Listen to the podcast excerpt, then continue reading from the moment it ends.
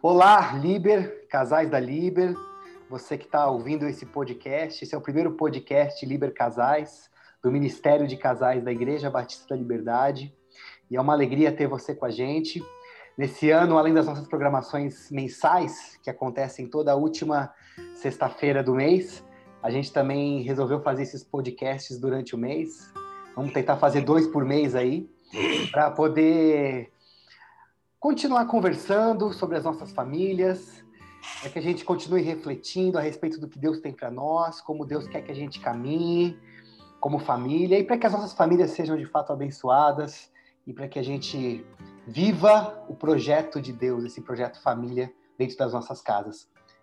E eu estou aqui com alguns integrantes da liderança do Ministério de Casais. Hoje é um papo de homem, nós vamos conversar sobre o primeiro homem da Bíblia, como no primeiro encontro de casais foi a primeira família.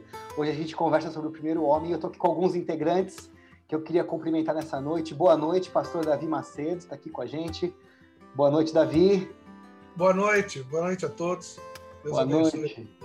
Estamos aqui também com o Fábio Mendes. Tudo bom, Fabião? Boa noite. Tudo bom, João? Boa noite. Boa noite para vocês aí que estão ouvindo a gente. É isso aí. Fernando Lima também está aqui com a gente. Fernando, tudo bem com você? Boa noite, boa noite, boa tarde, bom dia para quem estiver ouvindo aí. É verdade. Do horário, né? Nós estamos aqui gravando agora às 20h45, né?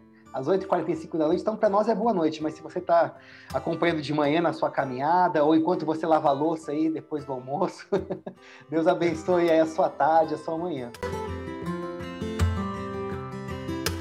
Vamos começar no, direto no assunto, direto no tema de hoje.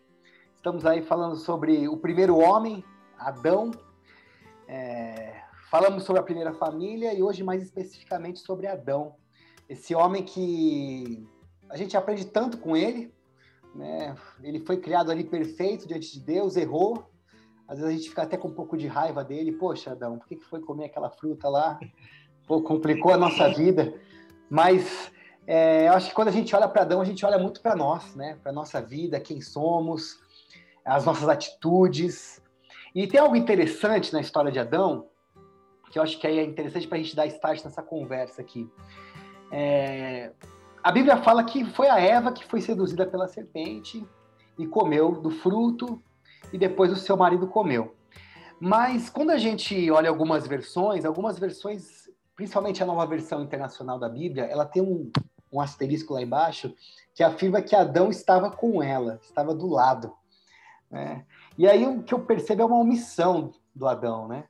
Ele não toma uma postura.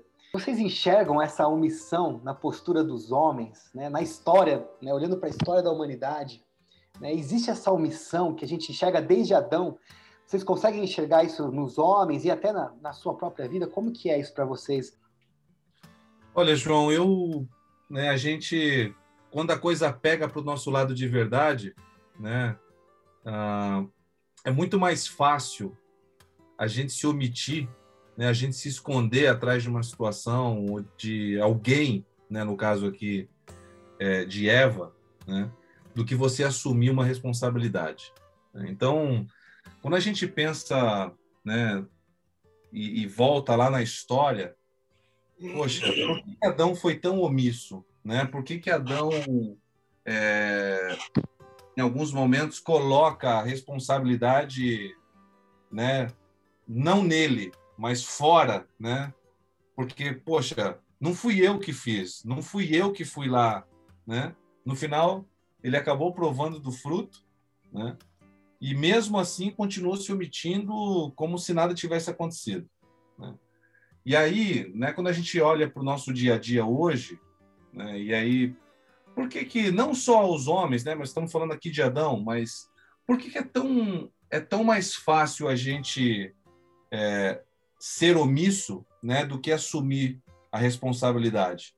Porque assumir a responsabilidade é difícil, né, João? Às vezes dói, às vezes vai te trazer uma penalidade, às vezes vai te causar um impacto negativo. Então, dentro dessa sua pergunta, né, porque em alguns momentos o homem se mostra às vezes tão omisso, porque às vezes é difícil encarar uma, um problema de frente. Né? E a gente fica com medo. E, e o medo faz a gente ser omisso. muitas vezes. Então, é um pouco o que eu penso aqui. É interessante é que Deus tinha dado uma responsabilidade para o homem, né? Ele era o responsável por tudo. É isso que eu Sim. acho incrível, né? E de repente, na hora que ele precisava é, assumir aquela responsabilidade, ele se omite, ele fica em silêncio. Olha, eu acho que essa, muitas vezes, a, pelo lado do homem, aqui nós estamos, até é bom é, esclarecer para quem está ouvindo que só tem quatro homens aqui, né? E, e, e, esse era o propósito, o encontro dos homens, né? Para discutir aí, a, temas ligados ao homem. Então, é, eu acho que Deus foi bem claro com Adão e, e deu lá o paraíso para ele cuidar, para administrar, para dar nome às coisas, tudo isso aí. E Deus viu que ele estava só e, e, como todo mundo sabe, Deus, Deus é, fez a Eva. E o Adão era o administrador desde antes da Eva ali, que Deus tinha falado. O grande problema que acontece hoje com hoje e, não digo hoje, mas na vida do homem é que o homem ainda leva consigo a situação em que ele é o provedor, ele dá, põe o dinheiro lá, põe as coisas e, e deixa muitas vezes a, a família se virar quase que sozinho, muitos, muitos dos casos. Aí é que muitas vezes acontece a omissão, a omissão em vários sentidos da, da em vários momentos, vários sentidos, em várias áreas na, na vida familiar, né? Eu sou omisso na educação do filho, muitas vezes eu só vejo de vez em quando, eu só falo alguma coisa e eu sou autoridade. Então eu tenho que chegar e falar e pegar a, a cinta, o chinelo e tal, para dar uma correção. Mas no momento, no dia a dia, na hora a hora, na, na hora que precisa, muitas vezes estão nisso. Então, para mim, um dos grandes problemas é esta machismo que o homem leva consigo a, a, da humanidade em si. A gente vê em várias culturas, e pior ainda do que as nossas, né? Que é isso que acontece. Então, eu não vejo isso que Deus fez com que ele falasse que ele deveria ser macho, mas macho sim, como homem, mas não como uma, alguém que não pudesse chegar para Eva e conversar e falar e, e não a, a, e não tomar do fruto, porque Deus foi claro, não comerás dessa. Mas a mulher fez a cabeça dele, como a gente lê no texto, e ele e ele caiu nessa. E o pior de tudo, e o pior de tudo é quando chegou na presença de Deus, falar, foi ela. Uhum. Não assumiu, ó, eu errei, caí, vai, tal. Não, mas foi ela.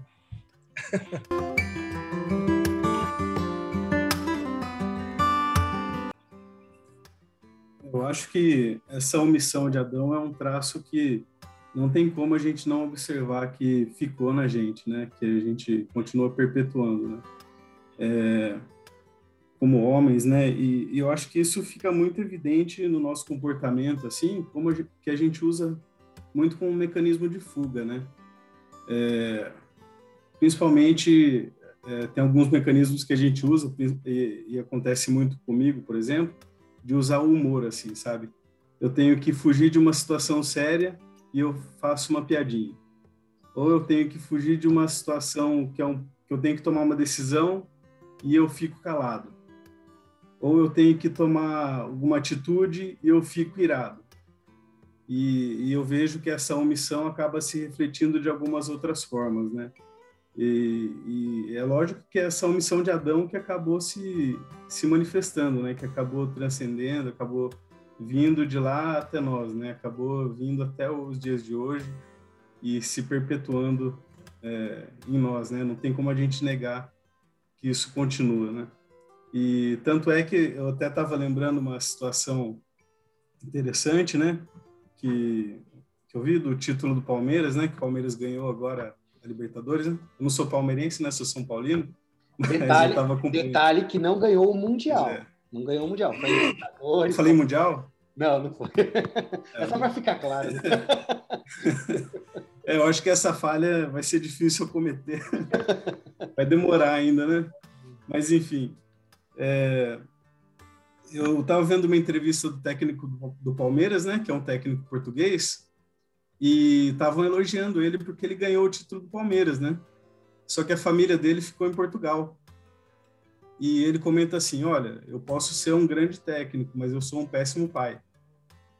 ou seja, ele estava se vendo como alguém omisso, né? Ele estava se vendo como alguém muito bem reconhecido, como alguém muito é, bem é, conceituado na sociedade, mas ele se via como alguém omisso, né? Apesar de todo o sucesso que ele estava tendo ali no momento, ele se via como alguém omisso. Mas, ou seja, esse é um traço que continua com a gente aí, é, que veio desde Adão, né?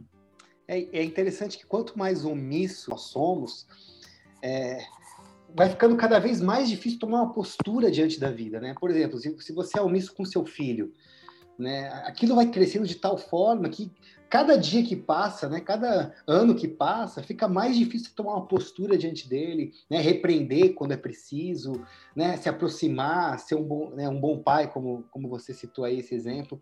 É, então, essa omissão que é, ela começa pequena, né? Por conta de, ah, eu, eu não vou mexer nisso, é, eu, eu não vou me indispor, né? Quantas vezes a gente não quer se indispor? Né? Não vou me indispor aqui, não vou me indispor com meu filho, não vou me indispor com Deus, não vou me indispor com meu chefe. Né? E a gente vai levando isso por anos, até que isso se torna algo gigantesco, né? A gente, de repente, tem um, tem um, tem um vale aí que nos separa do, da nossa família. A gente acabou é, criando feridas naquelas pessoas que a gente mais ama, né? Na, na, nossa esposa, na nossa, nos nossos filhos. Por quê? Porque a gente não conseguiu falar um não quando deveria, né? não conseguiu se posicionar quando deveria, é, resolveu ser político, né? Fazer uma, uma politicagem, não no bom sentido, mas no mau sentido, né? Então, é, realmente isso é muito complicado.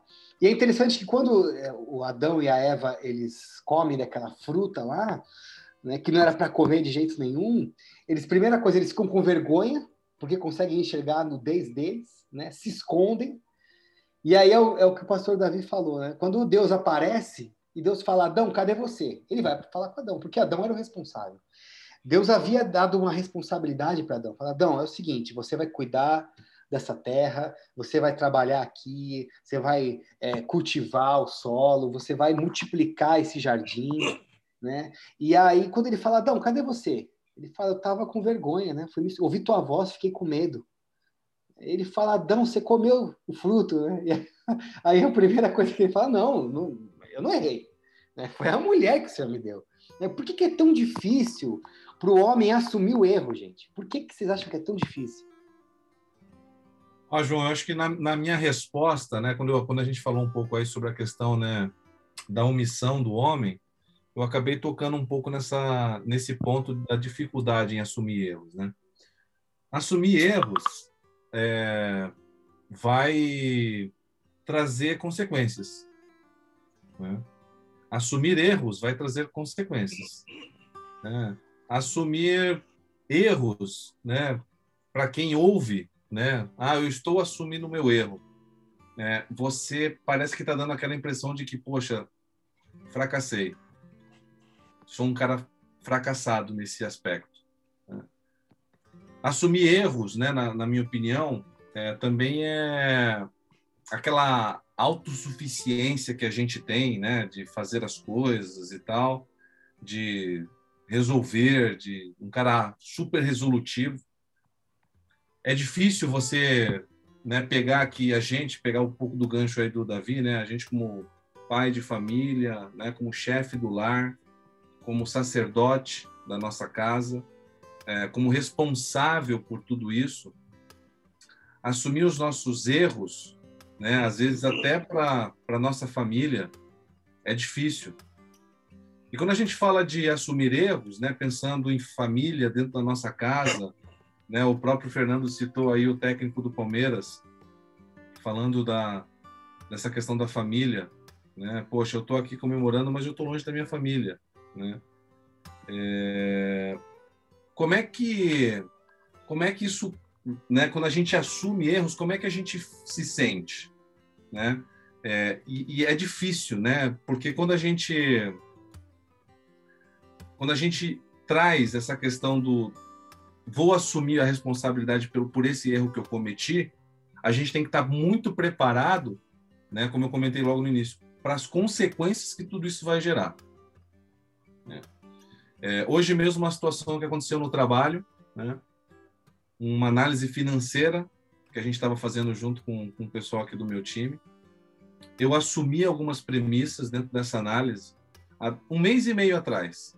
E a gente vem trabalhando com base nessas premissas até foi trabalhando nisso até ontem. E aí ontem, né, com base em toda a análise que foi feita, eu descobri que as premissas que eu defini junto com o time um mês e meio atrás não eram corretas. Né? É, só que eu e mais uma pessoa sabia que aquelas premissas é, foram estabelecidas numa agenda que eu estava e que eu disse para a gente seguir daquela forma, porque eu tinha naquele momento algumas informações por aí. Mas na reunião de hoje, eu falei assim, pessoal, essas premissas de um mês e meio atrás que eu coloquei aqui como, como reais não são as corretas, né? eu errei, né? Estou assumindo aqui a responsabilidade pelo erro no cálculo e a gente vai ter que refazer isso aqui. Né? Então, é, esse é um exemplo do que aconteceu no meu dia a dia hoje. Acontece várias vezes, né, em vários momentos, em diversas situações, seja no trabalho, seja na nossa casa, com os nossos filhos, com a nossa esposa, né, com os nossos pais. Quantas vezes errei com os meus pais? Quantas vezes errei como esposo, né? Quantas vezes errei como pai dos meus filhos? Mas o mais importante de tudo isso, João, é assumir os nossos erros, independente das consequências. A gente tem que assumir os nossos erros, porque a gente sente uma paz, né? E Deus nos dá essa paz que é tão bom, né? Quando a gente erra e reconhece que errou, como é bom a gente reconhecer os nossos erros, assumir por aquilo que a gente fez e que não foi legal, que não foi bacana. Quando a gente assume os erros, muitas vezes na mente de, muita, de muitos homens, que a gente está falando em homem, é, tem medo de, de expor. Mas quando você é transparente, pode ficar tranquilo que Deus honra. É isso aí, Davi. Em qualquer lugar. Eu sempre falo isso. Quanto mais transparente você é, mesmo errando isso, eu fiquei até pensando agora, falando o seguinte: e se Adão falasse, Senhor, eu errei, eu pequei, eu não era para ser isso, ah, sabe, acontece, eu me perdoa. Será que Deus poderia perdoar ele ali? Ele está até hoje, a gente, todo mundo não é, né, até hoje? Eu sempre penso nisso, Davi, sempre penso nisso, né? Não é? Daquela hora que Deus apareceu, ele estivesse de joelho ali falando, Senhor, me perdoa. Eu fiz tudo errado. Porque o nosso Deus é um Deus de amor. É. é um Não, Deus e, de é, e, é muito, e é muito interessante esse ponto, né, Davi, João, Fernando? Porque assim, quando a gente fala de omissão, né, voltando aqui um pouco à primeira pergunta, é porque dali foi aí degringolou mesmo, né? Porque daí ele foi, se escondeu, ficou com medo, né? E dali para frente não existiu isso, né? Senhor, me perdoa. Sim. Senhor, eu errei. Estou assumindo aqui a minha responsabilidade como né? O dono disso aqui, o senhor me deu isso aqui, eu era o responsável por isso.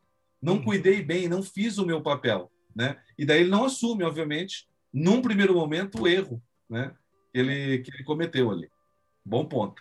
Eu penso, quem sabe Deus tenha colocado a árvore, porque a gente não sabe o que é aquela árvore, né? o que, que foi, o que não foi, o porquê disso. Mas será que na, na, no coração de Deus era assim, deixa eu ver até onde ele vai se ele pedir perdão, entendeu?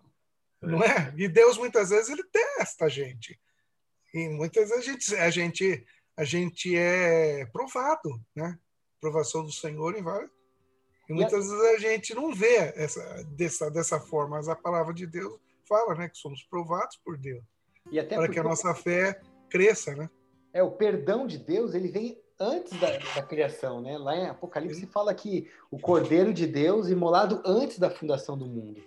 Então, assim, Deus ele não, ele não se tornou perdoador porque o homem errou.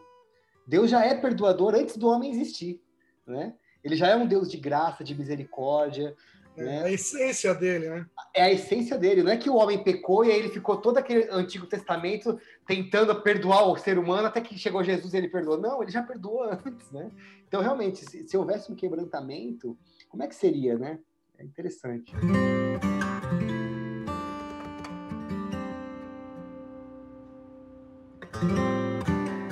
Primeiro é a omissão, né? diante da possibilidade do erro, ele não, não toma uma postura ali diante da sua mulher, do tipo, ei, Eva, segura a onda aí que não é por aqui.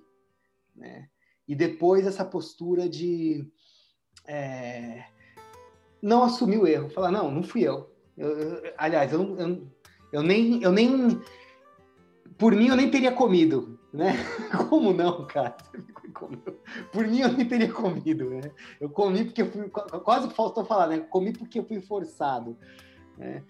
E aí, é, é, enfim, a história se desenvolve, né? Deus realmente ele fala, ó, vamos parar com essa palhaçada de ficar jogando uma culpa pro outro, ninguém assume a culpa ali, e vem as consequências, né?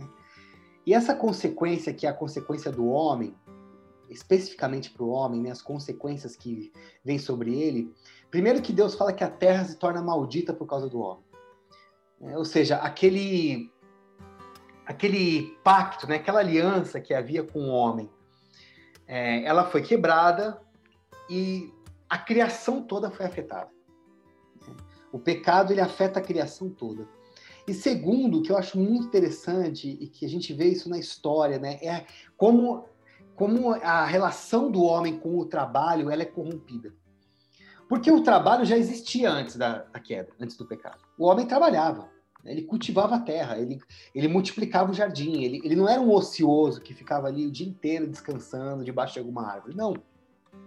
O jardim precisava de reparos, o jardim precisava é, crescer. Se a, a população mundial começasse a crescer, né, como era o propósito, que era que eles se multiplicassem, o jardim precisaria crescer, né, precisaria ocupar o globo. Né? Então o, trabalho já existia. Mas depois da queda, Deus fala assim: olha, a partir do suor do seu rosto, você vai, é, você vai conseguir se alimentar. É, não é mais algo, o trabalho não é mais algo prazeroso, o trabalho se torna uma obrigação, algo penoso, algo que tira o homem de casa.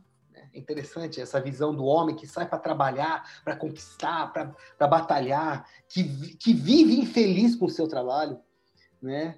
Todo homem, quando chega no domingo, fala que é ser. Nossa, segunda-feira, não acredito. Amanhã, amanhã é segunda-feira, não acredito. Vai começar né? tudo de novo. Vai começar tudo de novo, né? E existe essa, essa crise no, no, no homem, né? E, e como é que vocês enxergam isso? Né? Como é que vocês enxergam isso na história? Porque parece que na história o homem ele vai, ele vai é, vivendo esse conflito com, com, a sua vocação, com o seu trabalho, é, com a sua presença dentro de casa. Como que vocês enxergam isso na história? Então, João, eu, eu acho que é, é bem isso, né? É, a nossa relação com o trabalho tem essa, essa, esse misto de, de missão e condenação, né? Ao mesmo tempo que é uma coisa que a gente sempre vai ter que trabalhar, né?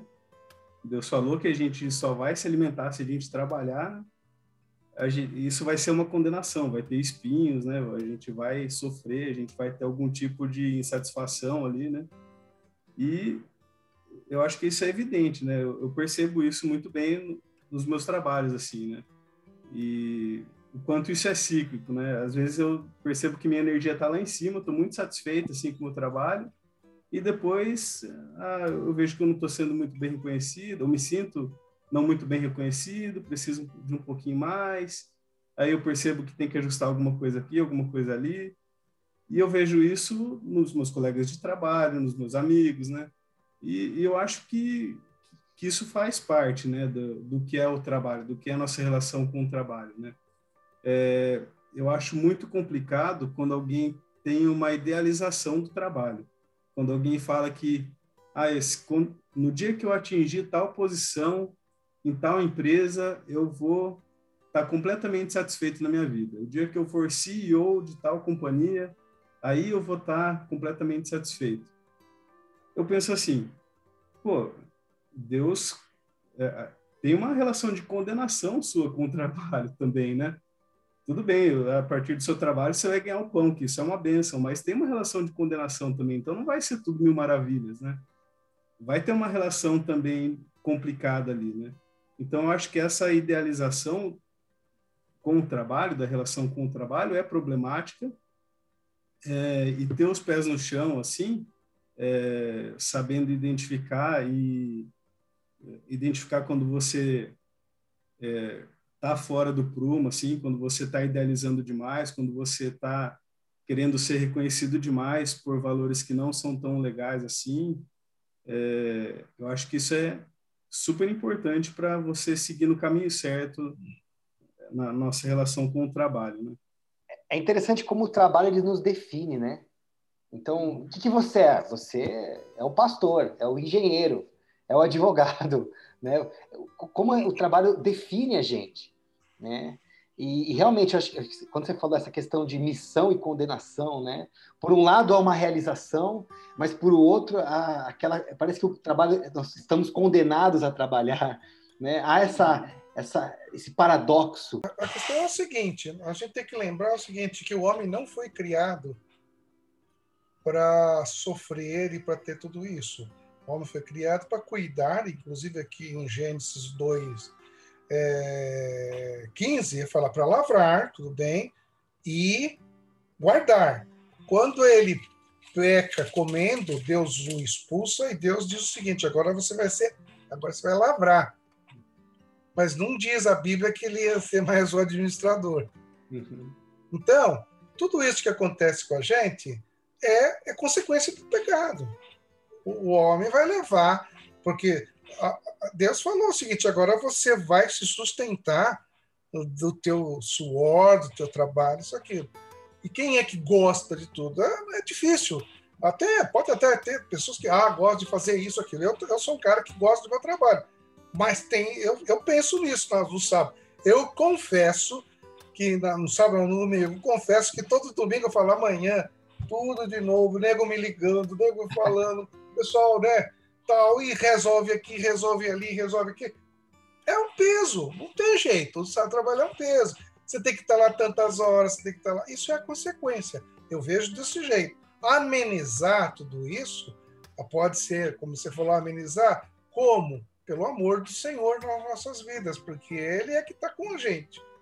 E a gente, e, ele te, e, e a gente tem que pedir a Ele essa sabedoria, como o Fábio falou, ele fez um negócio, é, é, tomou uma decisão errada, mas é, ele chegou lá transparente, eu errei, eu falei, eu isso, aquilo. Essas, essa situação de trabalho vai sendo sempre amenizada quando a gente, eu não posso, eu não posso separar. É, nós somos aqui, estamos aqui num grupo cristão. Não dá para separar. Quando as pessoas separam, elas têm problema cada vez mais na família, isso, aquilo, e mesmo na família cristã. Quando separa essa situação, né, de, de, de, de, o homem foi criado por Deus, mas tem a consequência, porém essa consequência é amenizada quando você tem mais comunhão com Deus e deixa Ele dirigir a sua vida, dirigir o seu trabalho, dirigir a sua família, dirigir os seus filhos, dirigir. Aí você vai ter o quê? A paz do Senhor, que excede todo entendimento, todas as coisas. Eu posso ser um CEO de uma empresa, tem um monte de, de coisa para fazer. Mas quando eu deixo isso nas mãos do Senhor, o Senhor ameniza e dá vitórias.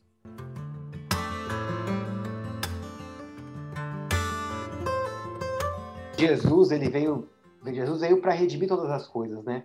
Inclusive a nossa relação com o trabalho, né? Eu acho que é, é isso que você quis dizer, né, Davi? É, Sim. Quando a gente se aproxima de Jesus, a, a nossa relação com o trabalho é redimida, né? O que eu quero dizer é que o trabalho, a gente não pode olhar o trabalho como castigo. É um castigo. Porém, o amor de Deus, ele, ele é, é muito maior e nos faz estar trabalhando e tendo gozo nisso. A gente, a gente, eu gosto muito do, de dois termos, né, que definem bem aí Gênesis capítulo 2, antes do pecado, e o Gênesis capítulo 3, e fala enquanto não existia o pecado, enquanto Adão estava lá cuidando de tudo, ele estava laborando, né? Era o labor. Quando ele pecou, ele passou a labutar, né? Então, assim, labor e labuta são coisas distintas, né? Porque ele deixou de ter aquele solo fértil, né? A chuva e o sol na medida certa para as árvores crescerem, para tudo aquilo que ele plantava ele podia ele poderia colher e a, ele começou a ter dificuldades, né? E quando quando Deus fala aqui do suor do teu rosto, né? Você agora vai ter que suar a camisa aí literalmente para comer, né? Para sustentar, para ter comida para sua esposa, né? Para Eva, para que você você vai começar agora. Se você não conseguir montar aqui a sua casinha, você vai passar frio, né? Você vai ficar molhado. Então as coisas começaram a, a ter uma dificuldade, né? Que ele não sentia. E quando a gente traz isso para os dias de hoje, João, né? O mesmo termo labuta e labor se aplica para a gente hoje. Porque se a gente vai e, e o nosso trabalho passa a ser o fim, a gente começa a inverter as coisas. Nosso trabalho precisa ser o meio, né? E o meio para quê? Poxa, para eu poder sustentar minha família, para eu dar um, um certo conforto para minha família, né? E não usar o meu trabalho para me inserir lá dentro e esquecer dos meus filhos, esquecer da minha esposa, esquecer de cuidar da minha família, esquecer da minha vida espiritual, né? Porque daí eu vou focar outras coisas. Eu vou, eu vou priorizar outras coisas. E aquilo que eu de fato deveria priorizar, eu deixo para um segundo, para um terceiro, para um quarto plano. Então, hoje, quando a gente fala em trabalho, né, a gente vê muitos, muitas famílias se deteriorando, né, porque o, o sacerdote do lar, porque o pai, né, o, o, o, a pessoa que deveria ser o responsável pela sua família, nós aqui, homens, estamos priorizando outras coisas. Estamos priorizando o trabalho. Né? E aí, assim, poxa, mas eu dou uma qualidade de vida excelente para minha família. Poxa, eu tenho o melhor carro, eu tenho a melhor casa, eu dou todo o conforto que minha família precisa, pago as melhores escolas. Não tenho cinco minutos do meu dia para o meu filho. Não tenho 15 minutos no tempo de qualidade com a minha esposa. Né? Então, muito desse trabalho, né, dessa relação conflituosa né, do homem com o trabalho, é, é muito em razão disso. A gente usa o trabalho como desculpa para muita coisa, né, para manter um padrão de vida, para estabelecer algumas coisas. Né? Eu quero mais, eu quero mais. Sempre pensando mais nunca está satisfeito com aquilo que Deus te dá, com o que Deus tem te dado, e a gente, quando, quando olha para trás, vou pegar de novo o exemplo do Fernando aqui, eu, eu li essa reportagem do, do Abel, técnico do Palmeiras. Cara, quando a gente olha para trás, poxa, é bacana, eu construí tudo, né? Tenho conforto em todas as coisas, mas eu não tenho ninguém comigo.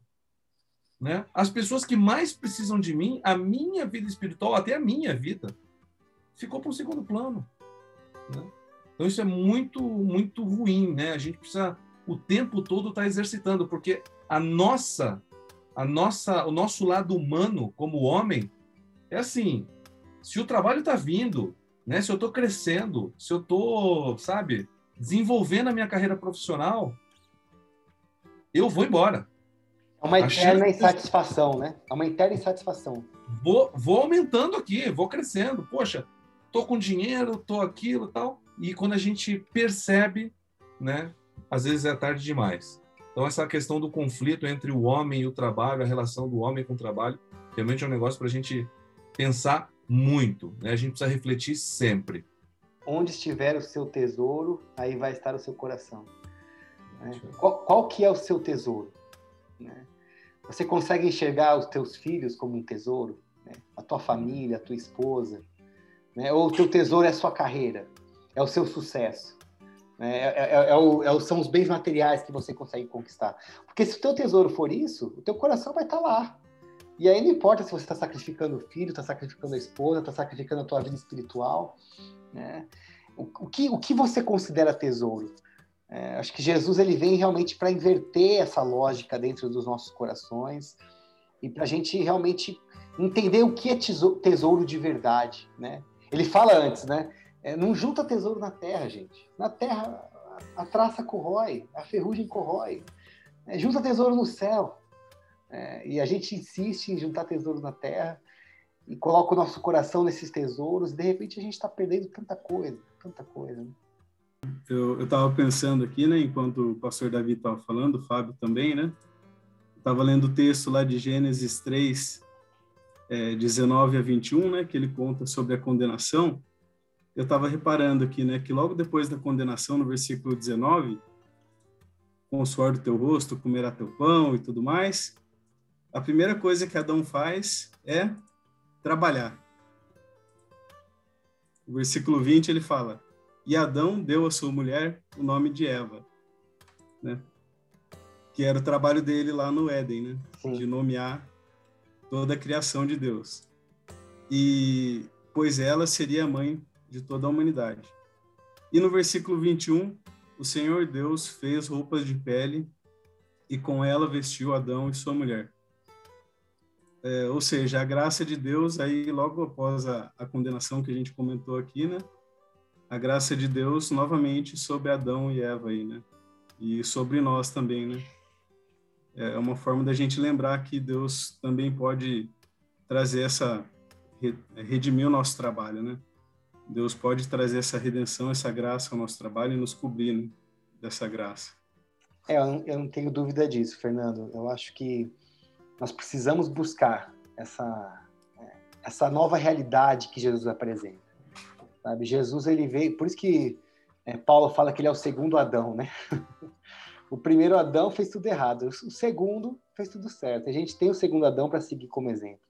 Né? Então, buscar essa redenção, é, buscar colocar o coração no lugar certo, é, construir é, algo para o reino de Deus, construir algo para a eternidade, é, investir nos seus filhos, investir na sua família, no seu casamento, fazer do seu casamento um sinal do reino de Deus. Gosto de dizer isso sempre para os noivos que estão prestes a casar, sabe? Por que a gente casa? A gente casa para sinalizar o reino de Deus. E o casamento é isso. Quando, quando o mundo olha para um, um casal juntos, né, para uma família unida, o mundo fala assim: tem esperança. O mundo está caindo aos pedaços, é pandemia, crise política, crise econômica, mas quando o mundo olha para as famílias, olha para um marido fiel à sua esposa, para uma esposa dedicada, para um marido, para um pai que se relaciona com os seus filhos, para filhos que amam os seus pais, né? Quando, a, quando o mundo olha para essa família, o mundo fala assim: há esperança, há esperança. Então que Deus possa realmente é abrir os nossos olhos para essa realidade. Você que está acompanhando esse podcast, meu irmão, né, e esse é bem específico para os homens. Então, se você está ouvindo, que Deus toque o seu coração. Minha irmã, se você está ouvindo, mostre isso para o seu marido, mostre isso para os seus filhos. É, que Deus toque o seu coração para que, de fato, possamos buscar o verdadeiro tesouro, colocar o nosso coração no lugar certo, mente e coração no lugar certo, buscando o Senhor, buscando a redenção, e eu tenho certeza que quando as nossas famílias estiverem fortes, unidas, convertidas, né, de fato totalmente a Jesus, e quando a gente se converter uns aos outros dentro de casa, né, a nossa igreja vai ser fortalecida, a nossa sociedade vai ser fortalecida e Jesus Cristo vai ser glorificado. É, acho que a gente vai poder resgatar um pouco daquela realidade do Éden que existia antes da queda. Acho que é isso, meus amigos. Se alguém quiser fazer mais algum comentário. Estamos chegando ao final aqui desse primeiro podcast, desse primeiro podcast do Liber Casais. Vocês têm mais algum comentário a fazer? Uma palavra final, vamos lá.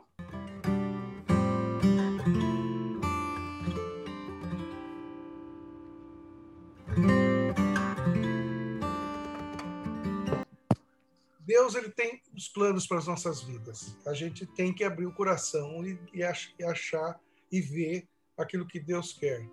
Ah, tem um, no, no, no, no, no, em Gênesis ali que eu vi uma, uma citação ah, de Adão, quando Deus chegou e olhou a Adão e falou assim: Ué, Deus, Deus não falou que ele tinha comido a, a fruta. Deus falou assim: Ué, por que, que você está nu? Por acaso comeu o fruto? O que, que Adão respondeu para Deus? A mulher que tu me deste é ela que me deu o fruto e eu comi. Ou seja, uma das coisas que a gente, é, a gente muitas vezes faz jogar as cargas no Senhor. Ah, tá acontecendo isso porque o Senhor fez. Ó, esse trabalho aí, eu orei, o Senhor me abriu as portas, agora estão consumindo a minha vida, não sei o que lá, eu tô isso, aquilo. Gente, a, o Senhor, ele faz aquilo que a gente né? O nosso coração deseja. Se o seu o teu desejo é, Deus muitas vezes abre as portas e faz ser. Aí não tem mais tempo para a família, não, entendeu? Mas é nós que queremos fazer isso e não Deus. Porque Deus dá, a, a, a dá o, o direcionamento correto para as nossas vidas, dá condições de termos tempo para a família, para os filhos, para a nossa vida espiritual, para tudo. Primeiro lugar, quando, quando começa a buscar mais a Deus, porque as outras coisas né, vos serão acrescentadas, Deus vai estar ali. E a gente muitas vezes deixa o buscar a Deus para o último. Primeiro eu vou trabalhar, eu vou levantar, vou tomar café, vou trabalhar, vou isso aqui, tal, tal. Quando eu voltar, vai, criança, tal. Agora chega, agora eu vou dar um tempo para Deus, meia-noite e meia. Acordar às seis. Tá bom, eu dou cinco minutos. Senhor, é isso. eu não posso, porque o senhor sabe, eu estou indo trabalhar. É como Adão falou, o senhor que me deu. Então, essa é a minha, minha, minha palavra final aí. Deixa que o Senhor dirija a sua vida. Amém. Busque ao Senhor. Buscar ao Senhor enquanto se pode achar. Invocar enquanto Ele está perto. Ele está perto. Ele não está longe, ele está perto. É só buscar. Muito bom, Davi. Acho que como palavra final aqui também, João, né, dentro dos três tópicos que a gente conversou aqui, uma palavra final. Não sejam omissos né? reconheçam, assumam os seus erros, não tenham medo de assumir os seus erros. Né? Vai ser melhor para você, vai ser melhor para todas as pessoas que estarão à sua volta, é, porque é assumindo erros que a gente se torna homens melhores. Então, essa é a minha palavra final. Priorize os seus filhos, priorize a sua família, priorize a sua esposa e, acima de tudo, priorize o Deus da sua casa, o Deus da sua vida, o Deus da sua família, o Deus das nossas famílias.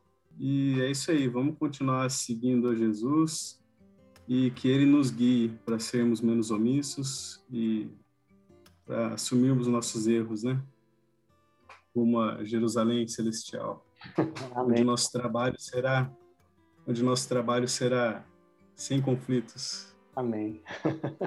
Amém, Fernando. Gente, esse foi então o primeiro podcast do Liber Casais. O Ministério de Casais da Liber está aí para que a gente se ajude. Ninguém aqui é perfeito, não somos perfeitos, não, não temos casamentos perfeitos, mas estamos aqui nos ajudando uns aos outros para melhorar e para honrar mais a Deus com as nossas vidas e com as nossas famílias. Que Deus abençoe a sua casa, Deus abençoe a sua vida. Não vamos caminhar sozinhos, vamos caminhar juntos. Queremos te apoiar se você precisa de ajuda, se você precisa de um apoio na sua casa, se você precisa conversar, oração, por favor, nos procure. Os nossos encontros são sempre na última sexta-feira do mês. E durante o mês a gente vai soltar esses podcasts para ir é, aumentando a reflexão, para que Deus vá abençoando a sua casa, para que você vá crescendo junto com a gente. Deus te abençoe e até o próximo encontro. Um abraço, valeu!